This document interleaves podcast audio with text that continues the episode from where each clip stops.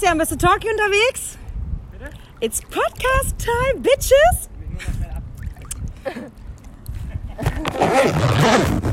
So, ihr Lieben, ich bin hier gerade im Pool im Oasis Masa Alam mit Blick aufs Meer. Ziemlich cool. Wir haben ein bisschen Wind. Ich hoffe, das stört nicht. Äh, mal gucken, ob ich den rausfiltern kann. Das werdet ihr dann quasi merken, wenn ihr die Aufnahme hört. Und die Denise, eine sehr gute Freundin, die ich übers Tauchen auch kennengelernt habe, schon vor Jahren auf Teneriffa, ist schon bei mir.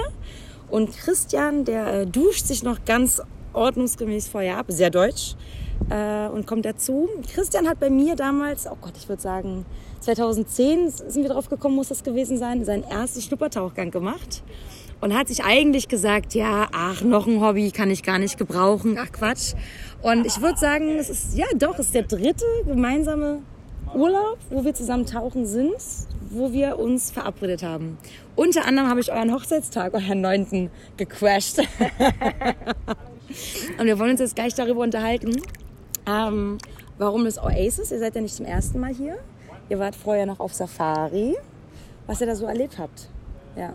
Denise, äh, wie kam es denn, dass ihr gesagt habt, ihr macht äh, erst Safari und dann Oasis? Woran liegt das? Also eigentlich war das gar nicht so geplant. Also eigentlich, ähm, wir haben das schon mal gemacht, dass wir ähm, das kombiniert haben, aber dann äh, umgedreht. Also wir waren dann erst hier im Oasis um uns ein bisschen einzutauchen, schon mal ein paar Tauchgänge mitzunehmen und dann eben auf Safari zu gehen. Und ähm, hier hat es uns immer einfach total gut gefallen. Und dieses Mal ging es von den Flügen her einfach nicht anders, mhm. sodass ähm, wir es diesmal in umgekehrter Reihenfolge gemacht haben. Also erst Safari und jetzt einfach noch so ein bisschen zum Ausspannen und ja. noch ein bisschen ein paar entspannte Tauchgänge zu machen hier im Oasis. Da ist der Christian. Christian, komm ran.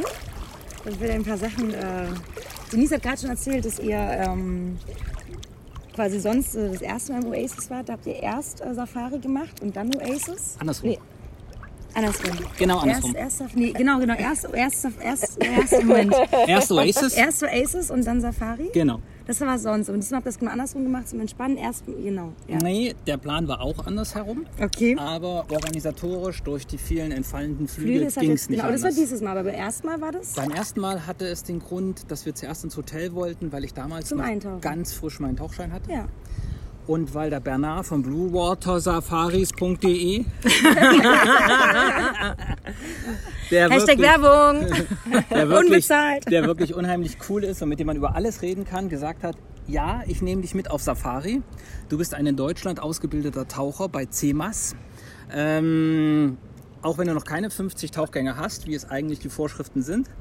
Ich fände es aber cool, wenn du schon ein bisschen in Ägypten tauchst wenn wir es also so rum machen würden. Wir hatten ja ursprünglich sowieso vor, Hotel und ähm, Schiff zu kombinieren. Mhm. Er hat gesagt, dann geh doch erst ins Hotel, mach ein paar Tauchgänge, guck mal, dass du da reinkommst, äh, halt Salzwasser tauchen und überhaupt ein mhm. bisschen Erfahrung sammeln, minimal.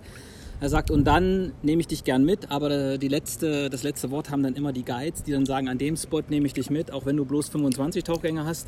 Und an dem Spot, Christian, geht nicht. Mhm. Ja. ja. Und äh, ja, deswegen haben wir es so gemacht. Gab es Tauchgänge auf der Safari dann, wo sie dich nicht mitgenommen haben oder konntest du alle tauchen? Nein, ich habe alle getaucht und ähm, es war tatsächlich so, dass äh, ja, also wir haben ziemlich flach angefangen mit den Fury Shoals mhm. und ganz zum Schluss gab es Daedalus und äh, das war dann so ein bisschen mit Strömung und allem und das war dann schon ganz cool, aber man hatte eben schon einige, einige Tauchgänge gemacht und hat sich schon dran gewöhnt. Du hast ja tauchen gelernt also nein, andersrum, du hast deinen ersten Schnuppertauchgang ja bei mir gemacht. Das ist richtig. und eigentlich wolltest, ich habe schon gerade zum Einstieg gesagt, also zum Einstieg der Folge, ähm, dass du ja eigentlich gesagt hast, ja, okay, ich tauche mal, weil Denise ja damals schon ihren Schein hatte, die war ja schon sehr aktive Taucherin mhm. ähm, und du ja eigentlich nicht noch ein zweites Hobby haben wolltest. Jetzt ist es schon die dritte, das dritte Mal, dass wir uns im Tauchurlaub treffen. Wie kam, wie kam es denn dazu, dass du gesagt hast, ach, ist ja doch ganz cool? ähm, es gab also zum einen ist es mittlerweile auch kein Hobby mehr, sondern eine Leidenschaft. Ich kann es also immer noch sagen, ich habe kein weiteres teures Hobby. Okay. das ist eine schöne Rechtfertigung vor sich selber auf jeden Fall. Ja, ja. Und äh, es gab tatsächlich mal einen Fall, ähm, da hat Denise im, Tau äh, im Urlaub einen Tauchgang machen dürfen in einem militärischen Sperrgebiet. Oh krass, du hast einfach wohl einen Tauchgang gemacht. Mega gut. Nee, nee, also das war alles abgesprochen. Ja, die Basis hatte die Lizenz, ja. Denise musste sich anmelden und ich wäre gern mitgefahren als, äh, als Besucher, als Beobachter, als Begleiter, hätte das auch bezahlt. Und die haben gesagt, nein, es geht nicht. Wirklich nur für Scuba Diver. Es geht nicht anders. Wir dürfen keine Schnorchler mitnehmen, wir dürfen keine Besucher mitnehmen. Das ist nichts nichts toll Geheimes da. Ja. Das war einfach nur eine alte Funkstation, die sogar nicht mal mehr in Betrieb war, aber sie hat halt dem australischen Militär gehört und die haben gesagt, nee, komm, wir sind halt Militär, es gibt Vorschriften. Ne? Ja. Und da war ich so ein bisschen knatzig und habe dann gesagt, jetzt mache ich diesen blöden Schein auch. Das wird mir nicht nochmal passieren, dass ich irgendwo nicht mit darf. Aber den Platz hast du trotzdem nicht mehr gesehen? Nein, tatsächlich nicht. Denise, erzähl doch mal von dem Platz. Was hast du denn gesehen? Ähm, ja, also das ist so eine ähm, alte Chatty, also so ein ganz großer Steg einfach. Mhm. Und ähm, das ist bei Exmouth ja. in Australien, in Westaustralien. Mhm. Und ähm, da ist ja eben, was Christian schon gesagt hat, ein Sperrgebiet. Und da ist auch ein Schutzgebiet. Und Naturschutz. Das, ja, mhm. und das heißt halt, dass darum einfach gar nichts stattfindet. Da gibt es keine Fischerei, da gibt es einfach gar nichts. Nada, nothing. Und ähm, es hat auch immer nur eine Basis, dort äh, die Berechtigung tauchen zu gehen. Das An einem Tag quasi? Oder? Das, nee, generell. Ach so, von Zeiträumen quasi. Generell. Okay. Und ähm, ich glaube, sie haben schon mal gewechselt. Also, dass eine andere Basis dann die Chance bekommen hat für zwei Jahre und dann wieder zurück ah, und so. Krass. Und ähm, ja, das ist halt einfach total bekannt, weil dort äh, eine riesige Fischvielfalt ist. Also man hat da riesige Schwärme, man hat riesige Zackenbarsche, die sind größer als man selbst. Also Giant Groupers. Da muss man auch aufpassen, dass dann, wenn man ein Foto macht, die Kamera nicht installiert wird. so riesig? Ja, richtig Krass. Aber Kamera muss ja, also Kamera hast du ja grundsätzlich nicht dabei. Du bist ja eher eine Genießerin beim Tauchen. Das stimmt, aber damals habe ich noch fotografiert. Mhm. Du hast auch auf Teneriffa damals schon? Hast du auch schon mm, Das weiß ich gar nicht genau. Doch, im Bar habe ich schon gemacht, aber ich. Wir hatten damals eine Kamera. Wir hatten eine Kamera, aber ich bin mir ja gar nicht mehr so sicher. Aber ich glaube, ein paar Fotos habe ich auch ja. mal. Aber ich hatte keine so wahnsinnig gute Kamera. Ich meine, es mhm. ist ja auch schon lange her. Ja. Aber es hat sich ja doch einiges getan. Ja. Aber mittlerweile übernimmt ihr Christian den Part dann mit, äh, mit GoPro, der GoPro was und so, genau. Und ähm, ja, natürlich jetzt nicht so ausgestattet und professionell wie viele ja. mit riesen Kameras oder so. Ja. Aber ähm, ich, bei mir ist eher so, ich genieße den Tauchgang. Also ich mhm. mag das nicht so immer alles nur so durch die Linse und was könnte jetzt ein gutes Motiv sein, sondern ich tauche einfach gerne und gucke ja. mir das gerne an. Und das, das, speichere ich dann auf meinem persönlichen Chip. Das, ja, das ist gut, ja, ja. Das, ist, das muss ich jetzt wieder lernen. ähm, ihr wart ja, ihr habt ja eine Tour gemacht. Wir waren damals ja 2017 auf meiner Geburtstagssafari zusammen. Da haben wir Brothers Daedalus in Klammern. Offiziell geht die Tour nach Daedalus. Die haben wir damals absagen müssen, weil wir so viel Sturm hatten, Wind und Welle. Und Brothers Elphinstone und ähm, haben wir gemacht. Und jetzt, was habt ihr für eine Tour gemacht, die ihr jetzt, die war zehn Tage, die, die ihr gemacht habt Das vorher, war ne? eine Zwölftagestour. Zwölf Ja, mit zehn Seetagen. Mhm. Und das war, Start, Start war in Daedalus. Also erster Tauchgang war tatsächlich Elphinstone, einfach mhm. weil es auf dem Weg lag. Ja, okay. ähm, dann Überfahrt Daedalus, dann Rocky, Sagabat, St. John Riffs, und okay. äh, dann rückwärts Fury Shoals und wieder Elphinstone und wieder zurück nach Port Gallic. Elphinstone ist übrigens ähm, nur für die Leute, die das gerade so, so die sich und die uns gerade einordnen wollen. Wenn wir von unserem Pool direkt 90 Grad rausgucken, würden wir Elphinstone sehen und wir sehen ab und zu, je nachdem wie die Sicht ist, heute ist sie wieder die Sicht, sieht man die großen Safari-Schiffe am Riff liegen. Also so weit sind wir quasi unten im ja, Süden nicht, aber in der Mitte von, von Ägypten tatsächlich. Nee, nee, das ist schon ein Stück weit der Süden hier. Es kommt nicht mehr viel. Es kommt noch Hamada als größere Stadt und dann kommt der Sudan. Ja, aber das ist schon. Aber ich hätte gesagt, das ist eher mittig, oder? Ist das schon Südsüden? Mittig? Süd, mit, mittige, mit, mittlerer Süden. Ja, ja, einigen wir uns darauf. Dann machen wir einen Kompromiss. Ja. Auf jeden Fall sind wir sehr weit, auf jeden Fall. Ne? Und ihr seid ja auch genauso wie ich. Flüge gehen gerade nicht nach Masa Alam, sondern auch nach Hogada. Ne? Das heißt von Düsseldorf nach Hogada. Richtig. Dann sind die hergeflogen. Die ganzen Schweizerler, die hier, die Schweizerli, die hier sind, die können gerade alle aus. Ähm, die können nämlich gerade alle schön nach Masalam fliegen und von dort auch wieder zurück. Was habt ihr denn so gesehen auf der Safari? Wir haben diesmal tatsächlich ganz viel gesehen. Ganz viel. Die, die tatsächlich ganz wir viel. Haben, ja, also wir haben eigentlich auf jeder Safari viel ja, gesehen, ja. aber diesmal war echt das Who is Who dabei. Okay, dann haut doch mal raus. Also wir hatten ähm, bei Dedalus eine schöne Hammerhai-Schule. Das ist ja der Hammer. Und natürlich auch einzelne Hammerhaie. Ja, schön. Ähm, wir hatten äh, Mantas, weil im Moment ja unüblicherweise noch ziemlich viel äh, Plankton um die Jahreszeit unterwegs ist. Ähm, Große Mantas, muss man dazu sagen. Ja, mhm. also für ähm, die Verhältnisse im Roten Meer schon große Mantas. Mhm. Und ähm, wir hatten auch noch mal so ein Highlight. Ja, ein, ihr hattet eine schwarze Koralle, die sich bewegt hat. Wir hatten eine schwarze Koralle, die sich bewegt hat und dann äh, tatsächlich ein ähm, auf uns zuschwimmender ähm, Walhai war. Ein Bibi-Walhai, ne? Ein Bibi-Walhai. Ist Also ja er war noch nicht so riesig, weiß nicht, wie groß Ja, war er? also dreieinhalb, vier Meter. Also es war ein Jungtier, ja. Ja. Wow. aber groß genug unter Wasser. Da wir gerade wieder mal beim Thema Haie sind, möchte ich euch erneut darauf hinweisen, für den Fall, dass ihr es noch nicht getan habt, abzustimmen. Unter www.stop-finning-eu.org solltet ihr schon teilgenommen haben an dieser Bürgerinitiative. Dann doch einfach diesen Link in eine WhatsApp-Gruppe teilen. Äh, sämtliche europäische Länder sind dazu aufgerufen, dies zu unterschreiben, dass wir endlich ein Ende des Finnings erreichen können. Ja, mega gut. Und was, wie waren so die Riffe? Also ich meine, es ist ja gerade so, dass sich alles so ein bisschen erholt von der Corona-Situation. Die ganze Branche kommt, Branche kommt jetzt so Stück für Stück zurück. Mm, Wie war es denn so an den Riffen? Voll, weniger voll, unter Wasser? Also wir hatten an den Top-Spots, wie am Daedalus, waren wir recht allein. Da gab es dann tatsächlich zeitweise nur ein zweites Schiff, was aber für die Jahreszeit auch nicht so ganz ungewöhnlich ist, weil wir eben eigentlich Nebensaison haben durch die enorme Hitze.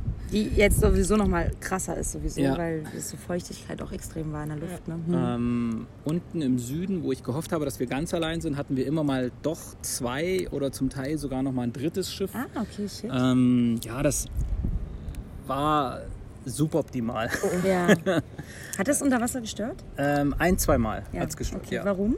Weil dann irgendwie wie auf Kommando immer alle gleichzeitig ins Wasser müssen und dann gehst du mit einer Gruppe von zehn Tauchern ins Wasser und von den anderen beiden Booten kommen auch nochmal jeweils zehn Taucher dazu und dann kommst du dir vor wie auf einer Ausbildung in einem Pool und sagst so, ja schön, dass ich hier lauter Flaschen sehen kann. Das heißt, hat die Kommunikation da irgendwie nicht ganz gepasst? Weil eigentlich war ich der Meinung, dass das als damals, wo wir in Ägypten waren, ähm, der Moha- Mohammed, Ahmed, Mohammed? Mohammed. Mohammed war es, ja.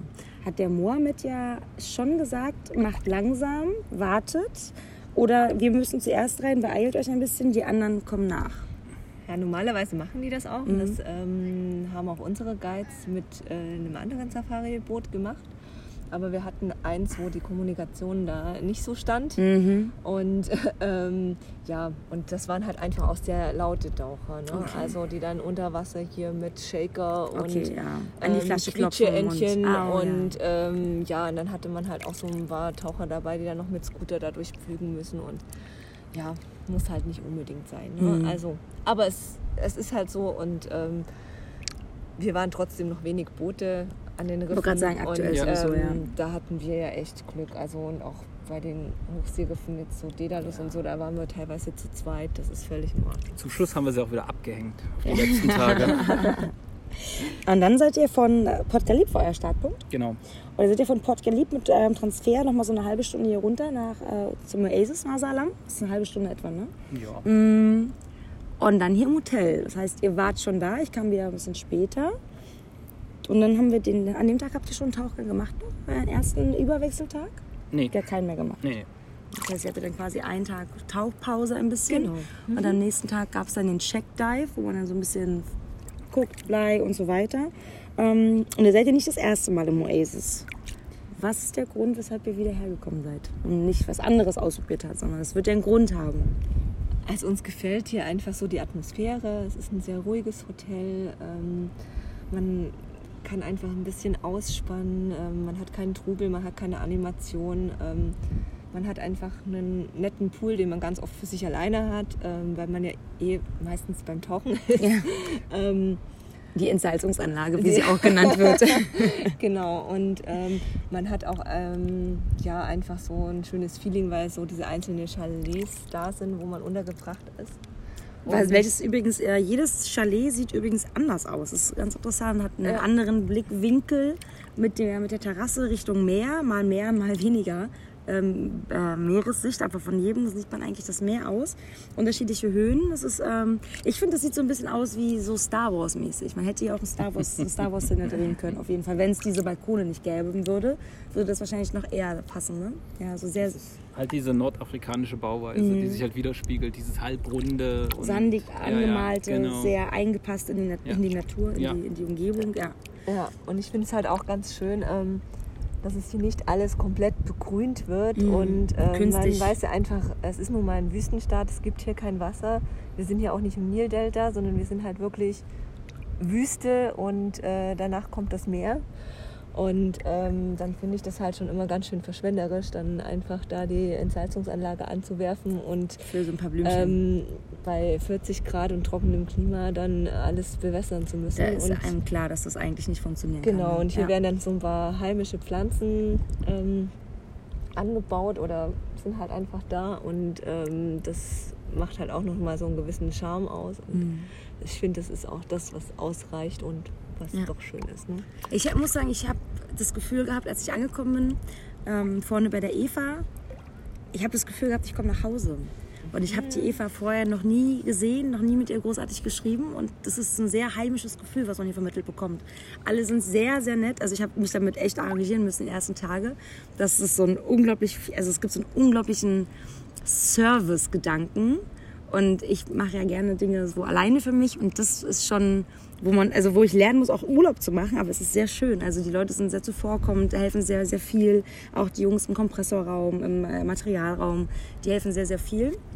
Ähm, und grundsätzlich sind die Tauchgänge so gestrickt, man kann hier quasi vom Hausriff ausgehen.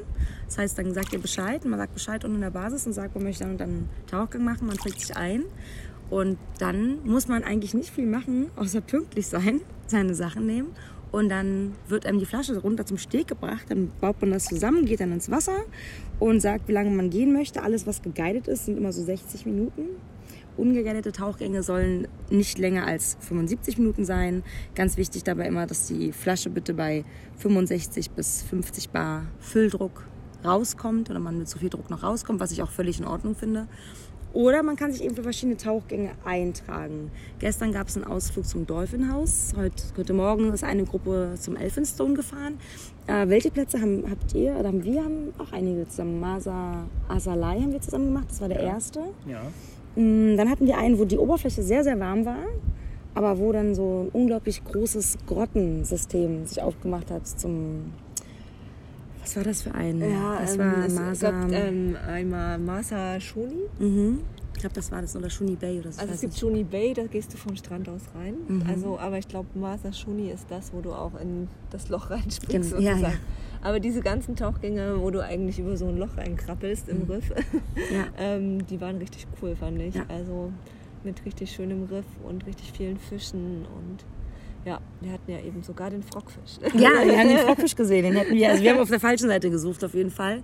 Und dann gab es den Frockfisch, einen kleinen weißen Frockfisch, der sogar, als ich fotografiert habe, den Mund aufgemacht hat. ja, das war ziemlich cool. Also ich muss sagen, ich habe das Gefühl, dass die Korallen ja echt sehr gesund noch sind, die Riffe eigentlich gesund sind. Man sieht schon die Einstiegstellen grundsätzlich, würde ich sagen. Ähm, auch die Stellen ich weiß gar nicht, ob ihr das erzählt hattet, wo, die, wo man merkt, bis dahin gehen die Schnorchler, bis dahin kommen Schnorchler und ab einem gewissen, ähm, einer gewissen Tiefe so sind dann keine Schnorchler mehr. Man sieht auch, wenn man tauchen geht, wo mehr Animationshotels sind und keine Taucher. Da sieht man auch nochmal einen Unterschied. Das ist nochmal, auch nochmal grundsätzlich ganz viel, sehr viel Bewuchs. Habt ihr von Land einen Lieblingsplatz? Ein Lieblingsplatz. Oder, oder wo ihr sagt, ja, ja. ich soll immer nicht diese Lieblingsfrage stellen, aber ich finde, so, das ist eigentlich das, was es beschreibt, wo also man ich sagt. Ich glaube, ich fand äh, das äh, Masa Shoni fand ich total schön. Das war einer, wo wir eben auch über äh, ja. das äh, Riffdach reingegangen sind.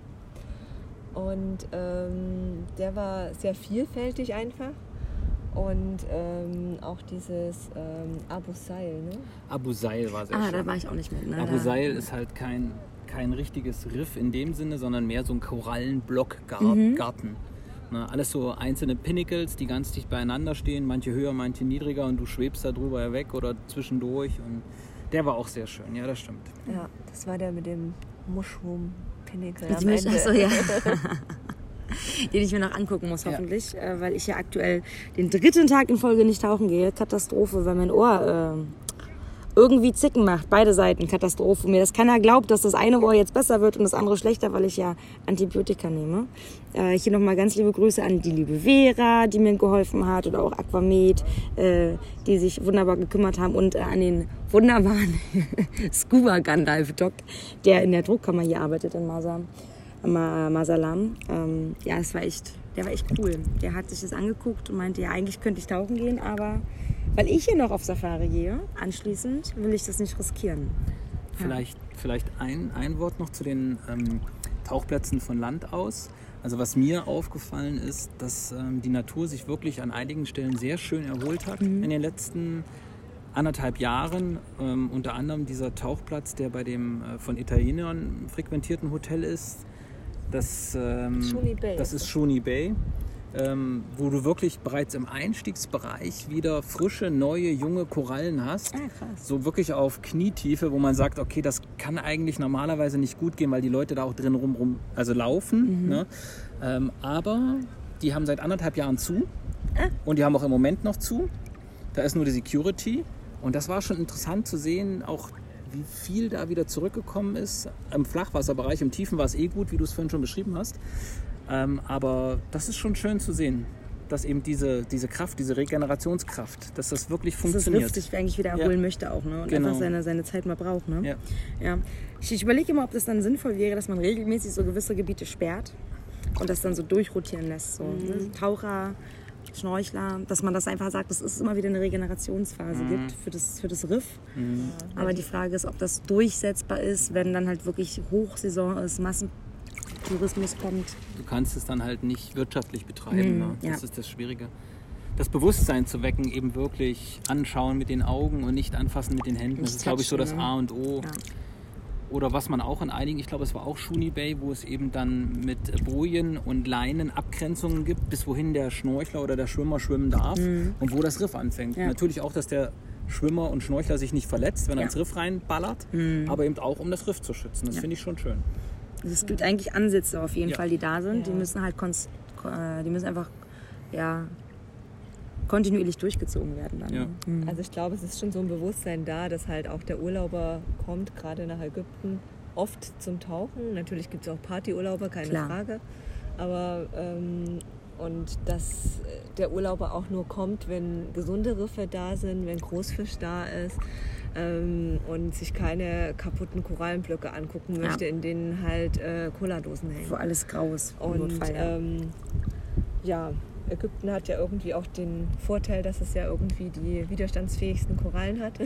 Ist es so? Ja, also äh, gegen die, also durch die Wärme wird ja die Korallenbleiche begünstigt mhm. und ähm, Ägypten hat halt immer recht warmes Wasser und dort ähm, ist ja eine sehr große Korallenvielfalt. Und mhm. sie haben irgendwie auch herausgefunden, dass es mit die widerstandsfähigsten Korallen Krass. sind. Also ich wusste, dass sie mal einen Test gemacht haben, dass es ja Bereiche gibt, wo es so ein Wasserhub gibt durch Ebbe und Flut von so bis zu zwei Metern und Korallen teilweise wirklich im ganz flachen Wasser sind und teilweise dann auch wieder auf zwei, drei Meter Tiefe, wo es dann eigentlich kälter ist, ne, weil das auf zwei Meter dann einfach auch wieder kälter ist. Und die haben versucht, dann eben so resistente Korallen zu züchten. Und das ist wohl, wenn ich mich nicht ganz in, falsch erinnere, ist das wohl damals auch ein bisschen schief gegangen.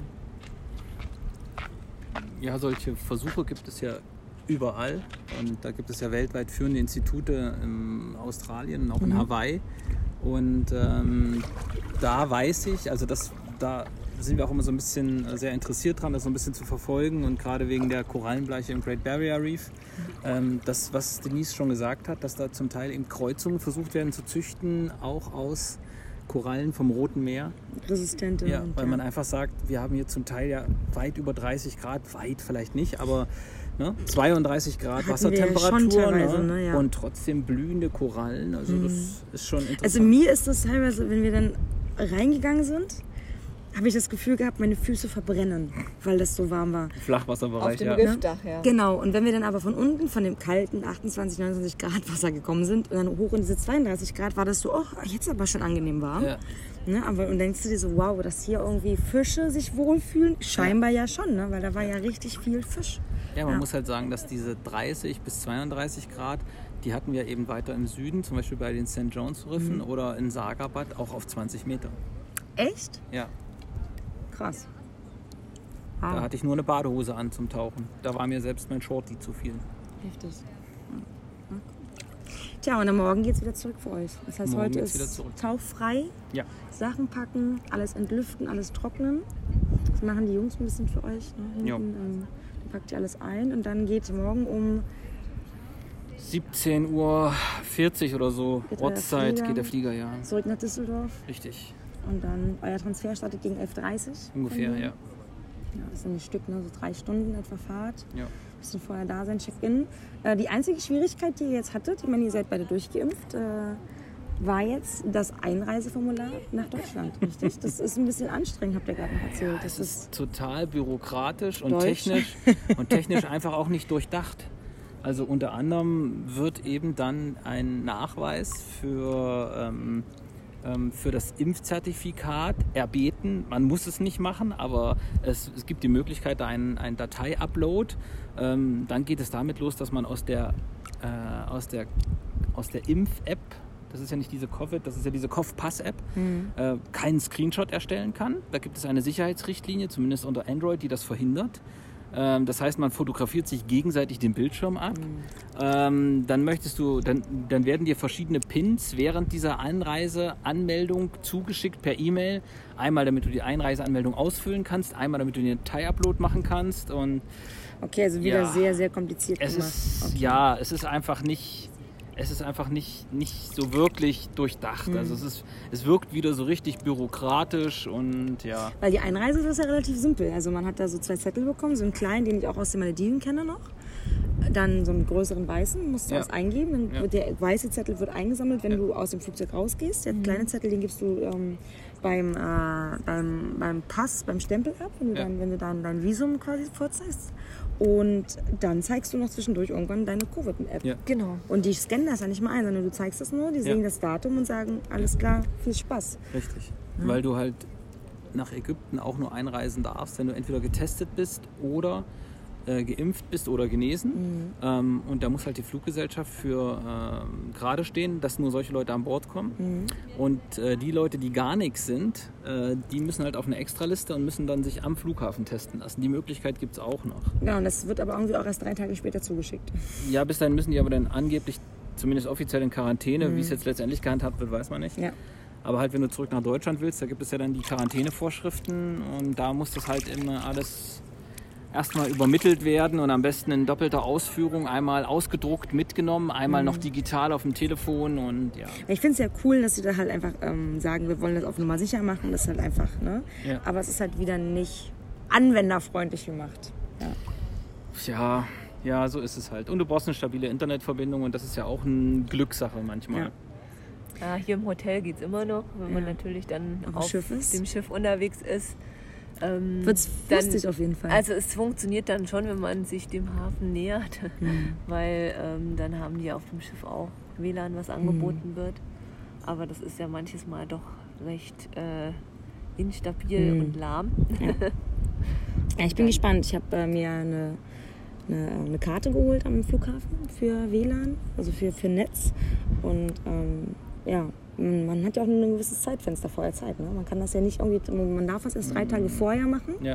Äh, man muss das bis, ich weiß gar nicht, waren das 24 Stunden vorher oder so? Ich, ich weiß nicht genau, muss ich jetzt nachgucken. Muss man schauen, ja. Ja. weiß ich auch nicht. Wie lange wart ihr jetzt in der Sommer hier in Ägypten? 18 Tage? 18 Tage. Ja. Seid ihr froh, wieder nach Hause zu können? So eigenes Bett, deutsches Wetter? Um ehrlich zu sein, Also mit nein. dem Wetter lockst du mich nicht. Gar nicht mehr. nee, ist gerade regnerisch, Solly, habe ich gehört. Ich habe es mir nicht angeguckt. Ich habe nur Nachrichten bekommen, dass es nicht so geil ist. Bei uns sind irgendwie 20 Grad und Regen, aber ähm, in Süddeutschland ist es, glaube ich, Noch kälter, Noch kälter, da waren irgendwie bloß 14 Grad Ja. oder sowas. Also bei all den Reisen und Trips, die man gemacht hat, kommt irgendwann so dieses, jetzt reicht, jetzt könnte ich auch mal wieder nach Hause. Aber durch den vielen, auch zum Teil aufgezwungenen Bullshit, den wir in Deutschland und Resteuropa im Moment alle durchmachen und die Beschränkung deiner Grundrechte und so weiter, habe ich einfach im Moment überhaupt keinen Bock, da wieder hinzufahren. Also ich könnte auch noch eine Weile hier bleiben. Ja. Okay. Na dann, wir dann wieder in Urlaub buchen. Den nächsten dann. Genau. ja.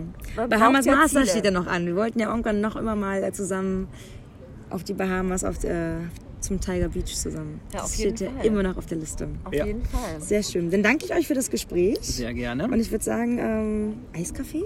Eiskaffee. Eiskaffee? Oh Eiskaffee. Ja, Eiskaffee in Polen. Ich glaube, ich bin mal dran mit holen, wa? Ja, los, los. Und das war's auch schon wieder mit Tauchen to go, deinem deutschsprachigen Podcast bei akutem Tauchfilm. Dann bis zum nächsten Mal. Tschüss!